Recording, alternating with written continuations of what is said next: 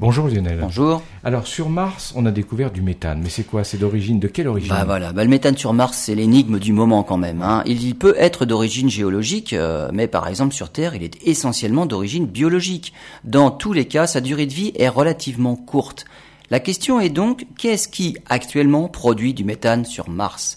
Pour répondre à cette question, le rover Curiosity au sol, ou bien Mars Express en orbite. Récemment, la sonde Trace Gas Orbiter a a priori disculpé les météorites qui, elles aussi, peuvent apporter du méthane avec les impacts au sol. Pour la première fois, le rover Curiosity et la sonde Mars Express ont détecté simultanément une hausse du méthane dans le cratère Gale, à l'endroit même où se trouve le rover.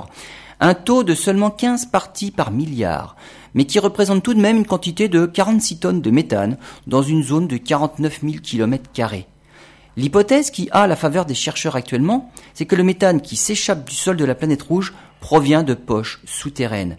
Lors d'impact de, de météorites, les fissures dans la croûte de Mars permettent au méthane de remonter en surface. Et le méthane sur Mars n'est donc très probablement pas d'origine biologique.